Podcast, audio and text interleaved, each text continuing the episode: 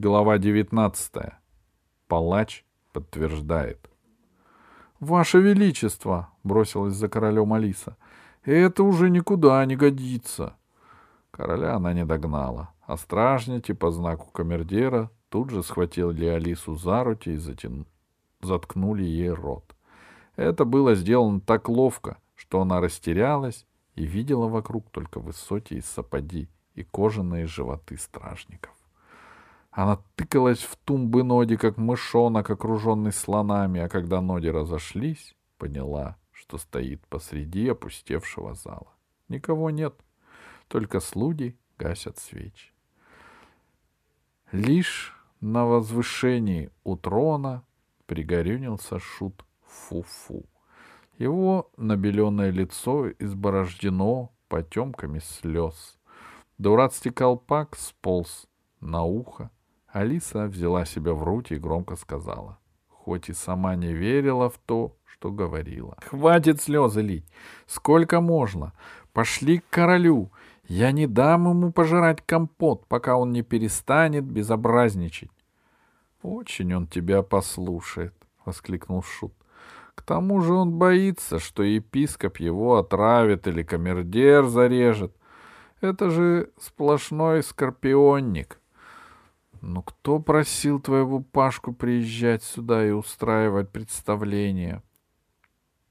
Если вы не идете, я иду без вас. И сама голову потеряешь, и парню не поможешь, — ответил Шут, не двигаясь с места. А без меня короля не найти, заблудишься во дворце. — может, вам нужны деньги, вы их любите, я обещаю, что как только вернусь, пришлю вам сколько пожелаете, мне помогут. Глупая, раз в жизни я переживаю бескорыстно, и то мне не верят. В этот момент до них донесся звук трубы, такой тоскливый, словно волк заблудился в черных коридорах. — Ну вот, — сказал Шут, — мы опоздали. Как опоздали. Начинается казнь. Алиса схватила шута за полосатый рукав и так дернула, что он потерял равновесие, скатился вниз, но тут же вскочил на ноги и бросился к двери. Алиса за ним. Они бежали по черным переходам и лестницам. Казалось, что конца им не будет. — А где Изабелла? — крикнула Алиса на бегу. Она побег вам готовила, ответил Шут, но все зазря. Против них нужна, по крайней мере, дивизия с пушками. Уговорами их не проймешь. Неожиданно в глаза брызнул свет. Они сбежали по лестнице к небольшой площади. С одной стороны площадь ограничивал дворец, с трех других стояли дома, серые, мрачные, высокие, с узкими окнами. Посреди площади возвышался деревянный помост. На помосте большая колода, рядом с ней Пашкин кубок. По одну сторону колоды стояли Пашка и девочка-ведьма. Пашка держал девочку за руку и успокаивал ее. Девочка рыдала. «Еще бы!» — подумала Алиса. «Второй раз за день казнят». Пашка был бледный, как полотно и даже немного дрожал, но держался. По другую сторону колоды, переминая с ноги на ногу, огромного роста человек с длинной завитой бородой в красной короткой накидке и черных штанах. Как на костыль он опирался на страшных размеров топор. Это был палач. Там же стоял епископ. Помост был окружен цепью стражников. За ними толпились вельможи и рыцари, торговцы и придворные, которых Алиса уже видела у короля на обеде и на стадионе. Народ попроще глядел на это представление из окон домов, из переулков, вливавшихся на площадь. — Вот видите, — сказал епископ, делая шаг к краю помоста, — как велика милость нашего короля! Вместо того, чтобы сжечь этих колдунов на костре, он подарил им гуманную кончину от руки нашего уважаемого мастера. Палач поклонился зрителю. Затем епископ обернулся к осужденным и спросил. — Раскаиваетесь ли вы в своих страшных преступлениях? Девочка ответила. Не знаю. А Пашка пожал плечами. Может, надеялся, что все это сон? Есть ли у тебя последнее желание или жалоба? Спросил епископ у ведьмочки. Я к маме хочу, сказала она. В толпе послышался недовольный ропот. Все здесь верили в ведьм, но все-таки некоторым стало жалко девочку. «Она же только притворяется девочкой!» — воскликнул епископ. Люди замолчали. Ведь в самом деле, если веришь в ведьм, придется верить, что они умеют притворяться девочками. «Если у тебя, колдун и самозванец, последнее желание?» — спросил епископ у Пашки. «Отпустите меня!» — сказал Пашка, — и я уеду. Вельможи и рыцари стали улюлюкать и кричать «Трус! Кончай его, палач! Позор!» Тогда Пашка покраснел, разозлился и закричал, перекрикивая свисты крити. «Ничего я не струсил! Вы сами трусы! Не надо мне вашей пощады!» «Может, это ему только кажется?» — спросила Алиса у Шута. Шут покачал головой и сказал, уже не кажется. Епископ махнул рукой. Барабанщики затараторили в барабаны. Алиса понимала, что нужно бежать, прекратить это издевательство. Но как в дурном сне ноги не слушались ее, язык прилип к горлу, и она стояла, словно восковая кукла, глядя, как палач, не спеша, протирают суконкой без того блестящий топор, а его помощники ведут Пашку к колоде и заставляют опуститься на колени. И в этот момент Алиса услышала, что сзади кто-то бежит к ней.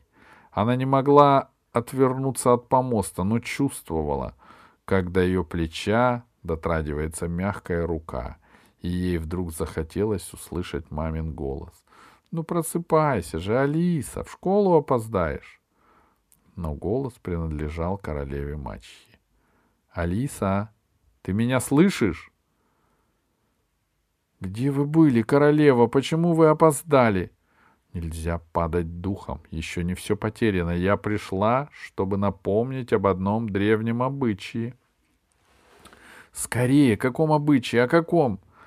Палач кончил вытирать свой любимый топор — вырвал волос у себя из бороды, подбросил его вверх и на лету разрубил под аплодисменты вельмож. Неужели не слышали? Если чистая юная девушка объявит осужденного своим женихом... «Вспомнила!» — крикнула Алиса. «Стойте!» Но из-за грохота барабанов ее никто не услышал. Она бросилась сквозь густую толпу вельмож и рыцарей, извиваясь как змея и пуская в ход острые локти и колени. Ее пытался остановить толстый маркиз. К ней тянулись лапы стражников и монахов, но вот она, придерживая белое платье, взлетела по шатучей лестнице на помост и встала рядом с палачом. Палач уже занес топор над головой Пашки. «Стойте!» — закричала Алиса. Барабаны продолжали бить но рядом уже стояла королева-мачеха. Она властно подняла тонкую руку, и этому знаку барабанщики подчинились. Епископ скривился, словно у него заболел зуб. Наступила мертвая тишина. Только слышно было, как быстро и громко бьется Паштина сердце. «Слушайте принцессу!» — сказала Изабелла. «Слушайте», — сказала Алиса. Она заговорила негромко, но ее слова долетели до самых верхних этажей домов и проникали в переулки. Есть старинный обычай. Юная девушка может взять осужденного в женихи, и тогда его должны отпустить. Правильно, раздались голоса на площади. Был такой обычай. Его давно отменили, спохватился епископ. Его уже нет. Кто его отменил? — строго спросила Изабелла. — Поднимись сюда, старый плут, и поклянись перед народом королевства, что этот обычай отменен. — «Не отменен! Не отменен!» — кричали на площади. «Отменен!» — завопил Мартис. И вдруг послышался тонкий, почти детский, но очень пронзительный голос. Это говорил громадный палач, который возвышался над всеми, как гора. «Мне лучше знать про этот обычай. Я специалист. Никто этого обычая не отменял. Только давно не находилась девушка, которой бы хотели взять в женихи осужденного, тем более колдуна. Мне этот обычай страшно невыгоден, но я честный палач. — Тогда я беру этого рыцаря себе в женихи, — сказала Алиса. «Ура!» — закричал Шут, который уже развязывал Пашке руки и помогал ему подняться с колоды, и добавил. «Но Тебе, Алиса, придется выходить за него замуж. Не завидую. Оркестр, свадебный марш, приказала королева мачеха. Оркестр послушно заиграл торжественный марш. Алиса протянула Пашке руку и пошла с ним к лестнице. Вниз с помоста.